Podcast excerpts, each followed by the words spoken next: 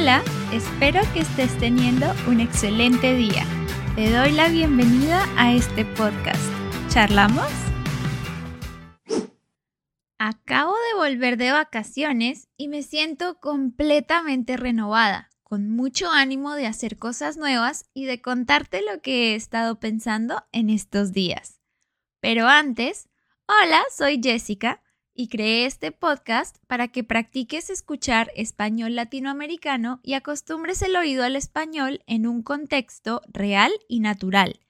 Aquí hablamos de cómo salvar el mundo, de la importancia del silencio y de aburrirse, de mi superpoder o jugamos trivia. La idea es que sientas que te estás tomando un café con una amiga mientras tenemos una charla amena. Y si quieres escuchar cualquiera de esos episodios que acabo de mencionar, solo tienes que buscarlos en la lista de reproducción. Este episodio va dedicado a la persona que me compró un café de forma anónima. No sé tu nombre, pero agradezco mucho el apoyo a Charlamos. Ya sabes que comprarme un café me motiva a seguir trabajando en este podcast, publicando nuevos episodios y creando contenido en Patreon para ayudarte a aprender español. Me pone un paso más cerca de cumplir mi sueño de que este podcast crezca cada día más. Así que gracias por el apoyo y disfruta mucho de este episodio. Otra cosa que quiero decir es muchas gracias a mi amiga Pau porque gracias a ella es que pude seguir publicando episodios durante mis vacaciones. Ella siempre es un apoyo enorme e incondicional en mi vida y agradezco mucho que seamos amigas desde hace tanto tiempo. Así que este episodio también va dedicado a ella a manera de agradecimiento por su ayuda y por su amistad. Y ahora sí, empecemos con la charla de hoy. Hoy quisiera hablarte de tantas cosas que casi no sé por dónde empezar o cómo organizarme. Pero el punto es que me siento muy feliz y muy animada y quiero poder transmitirte un poco de esa alegría, quizás inspirarte un poco. Como te dije antes de la introducción, acabo de volver de vacaciones. Estuve dos semanas en Buenos Aires, en mi ciudad favorita en el mundo. De hecho, el primer episodio oficial que publiqué de este podcast es la historia de mi primer viaje sola, justamente a Buenos Aires. Ahí te conté en detalle cómo logré hacer ese viaje en un momento en el que no tenía trabajo ni ahorros. Y también te hablé un poco de por qué amo tanto esa ciudad. Así que puedes ir a escuchar ese episodio cuando termines este. Este episodio no se trata sobre este segundo viaje a Buenos Aires porque ese vendrá después. Pero hoy quiero hablarte más sobre los sueños y sobre cómo podemos convertirlos en metas aunque parezcan muy lejanos al principio. Y es que mencionar mis viajes a Buenos Aires es perfecto para hablar de este tema porque son la inspiración y mi gran motivación. Cuando uno vuelve de vacaciones, por lo general siente tristeza posvacacional o como diríamos más coloquialmente, resaca emocional es ese sentimiento agridulce de volver a la realidad, al trabajo, a la rutina, a las reglas de cotidianidad. Mi psicóloga me dijo hace unas semanas que las vacaciones son geniales y nos encantan a todos porque son el momento en el que las reglas no aplican. Comemos lo que queremos sin culpa, no tenemos horarios, hacemos gastos sin pensarlo demasiado. Y eso nos da un descanso de la realidad, un descanso mental. Porque aunque en las vacaciones hagamos muchas cosas y caminemos mucho, recorramos lugares, exploremos desde la mañana hasta la noche y estemos físicamente cansados, mentalmente volvemos renovados. Y eso es muy necesario. Y justamente es como me siento yo ahora. Todos los días de estas dos semanas pasadas estuvimos caminando muchísimo, recorriendo Buenos Aires de arriba abajo sin parar, sin desperdiciar ni un minuto. Así que físicamente fue un viaje agotador. Llegábamos por las noches directamente a dormir porque se nos cerraban los ojos solos del cansancio que teníamos. Pero al otro día, temprano por la mañana, estábamos listos para seguir caminando por la ciudad. Y ahora que ya estamos de vuelta en casa, me siento renovada, con ideas nuevas, con ganas de trabajar bastante para seguir cumpliendo sueños. Y sí, está ese sentimiento agridulce que queda después de las vacaciones, esa sensación de querer que las vacaciones no se acaben, de seguir teniendo tiempo libre, de no preocuparse por nada.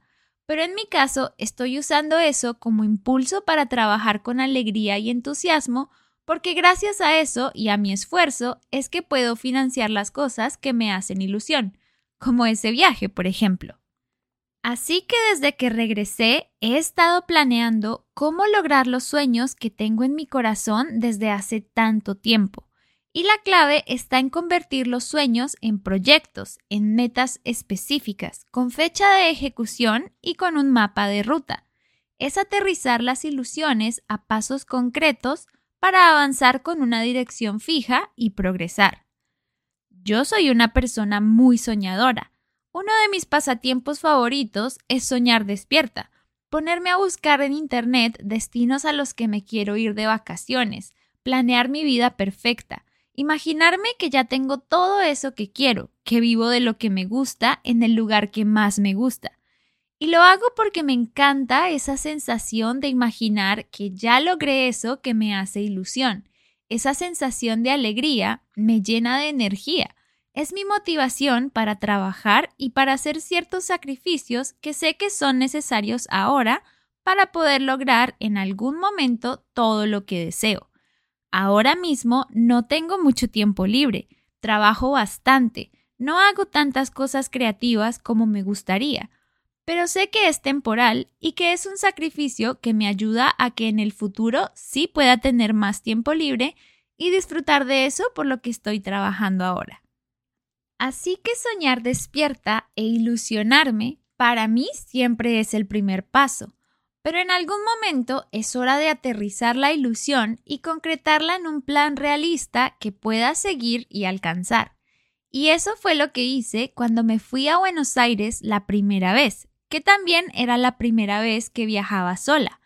Yo nunca había hecho algo así, no tenía trabajo ni ahorros, pero soñaba con estar en Buenos Aires, con conocer la ciudad, con recorrerla, y era algo que veía lejano y difícil de alcanzar porque creía que tenía que esperar a tener un trabajo fijo con un sueldo muy alto para poder lograrlo. Creí que esperar muchos años hasta tener esas cosas, de alguna manera, haría que pudiera hacer ese viaje soñado. Pero un día entendí que si quería hacerlo de verdad, estaba en mis manos trabajar para lograrlo. Recuerdo que una vez hablé con un amigo y le conté sobre mi sueño de ir a Buenos Aires, cuando todavía era una ilusión que parecía muy lejana. Y lo que él me dijo fue, si quieres ir a Buenos Aires, pues ve. Así de simple. Y eso fue lo que hizo que me diera cuenta de que quizás sí era posible. Claro, para ir a Buenos Aires, lo único que tenía que hacer era comprar un pasaje de avión con destino a Buenos Aires. No esperar a que pasara quién sabe qué cosa mágica y mística que pusiera un pasaje de avión en mis manos, sino hacerlo yo, ir a comprarlo yo. Entonces esa ilusión de ir a Argentina algún día se convirtió en una meta concreta, comprar un pasaje de avión a Buenos Aires. Y entonces lo siguiente que tenía que hacer era ver cómo hacer eso. Necesitaba dinero y en ese momento no tenía trabajo ni ahorros. Entonces lo que hice fue investigar en Internet más o menos cuánto dinero necesitaba ahorrar para poder pagar el pasaje de avión, la estadía y los gastos mientras estuviera allá. Y con lo que encontré me puse una meta concreta, un número específico, y después de eso me puse una fecha realista para alcanzar ese número. Me di un año para lograrlo. Y entonces dividí la cantidad de dinero que necesitaba entre el número de días que quedaban hasta la fecha en la que quería hacer el viaje para tener un número aproximado de cuánto debía ganar a diario para alcanzar la meta. Y ese número pequeño se veía mucho más alcanzable que el número grande del final de la meta, así que eso me dio mucha más motivación, ya que era algo fácil de lograr. Era mucho más fácil pensar que necesitaba ganar 20 dólares diarios a pensar que necesitaba 5 mil dólares de un día para el otro. Así que pensando que solo necesitaba ganar 20 dólares al día para alcanzar mi meta, empecé a buscar maneras de ganar como mínimo ese dinero todos los días. Y ahí está la clave para convertir los sueños en metas, en establecer la meta concreta, la fecha y dividir todo en pasos más pequeños que sean alcanzables y fáciles de hacer. Y eso ayuda también a que nos mantengamos motivados porque notamos un progreso más constante. Sentimos que verdaderamente nuestro esfuerzo tiene su recompensa. Por ejemplo, si tu meta es aprender español, pon una meta específica y una fecha específica. Puedes decir, quiero aprender mil palabras nuevas en un año. Y si divides ese mil entre 365, significa que tendrías que aprender tres palabras diarias, más o menos. Y eso suena mucho más fácil y posible, ¿no? Y si lo haces, si te pones las pilas y te comprometes con tu meta y todos los días aprendes tres palabras nuevas, dentro de un año, sin lugar a dudas, sabrás mil palabras. Hay un podcast que escucho bastante seguido y el lema que repite siempre la presentadora me encanta. No seas tú la persona que te dice que no, lo que significa que debes darte el permiso de intentar lograr tus metas. No te digas que no sin antes darte la oportunidad de tratar de conseguirlo. No dejes de ir a una entrevista de trabajo porque crees que no te lo van a dar. No dejes de empezar un canal de YouTube porque crees que no lo va a seguir nadie. No dejes de intentar aprender un idioma nuevo porque crees que ya no tienes edad para aprender. No seas tú la persona que te dice que no. Nunca tendrás lo que quieres si ni siquiera te das la oportunidad de intentar buscarlo. Está más que comprobado que la razón principal por la que la mayoría de las personas nunca logran sus sueños es porque ni siquiera empiezan a intentarlo y no lo intentan porque siempre están esperando el momento adecuado, el día que sepan más, que tengan más ahorros, que tengan más tiempo libre. Y resulta que ese día perfecto para empezar algo nunca llega como por arte de magia. Simplemente hay que decidirlo. Debemos ser nosotros quienes decimos hoy, sin importar las circunstancias, es el día perfecto para empezar. En mi caso, yo quiero que este podcast sea mi trabajo principal en algún momento.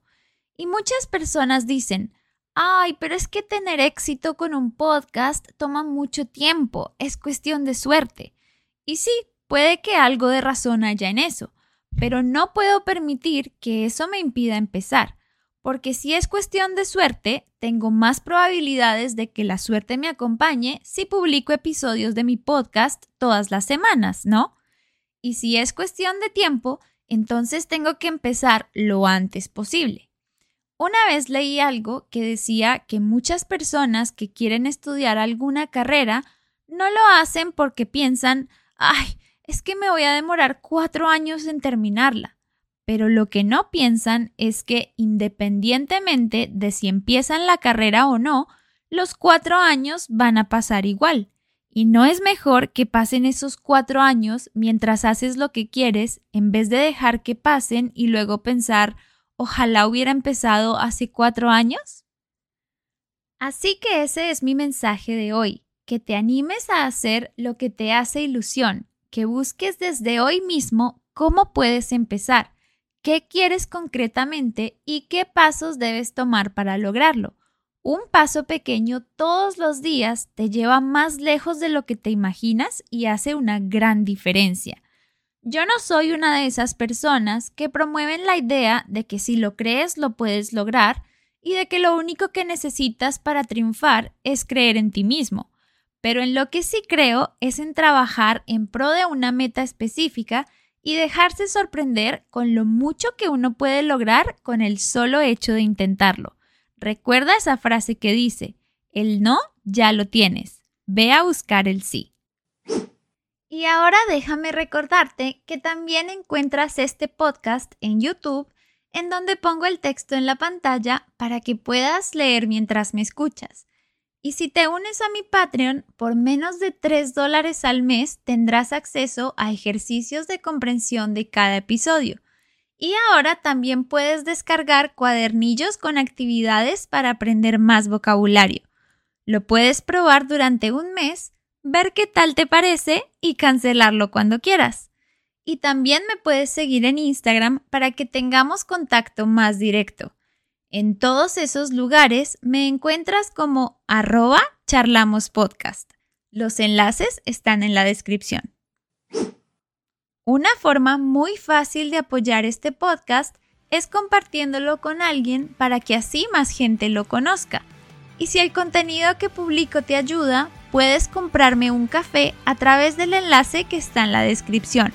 Así puedo dedicarte la próxima charla. Todo eso a mí me ayuda mucho y hace que este proyecto pueda seguir existiendo. Y bueno, por hoy yo ya dije todo lo que tenía que decir. ¿Y tú? ¿Qué dices? ¿Charlamos?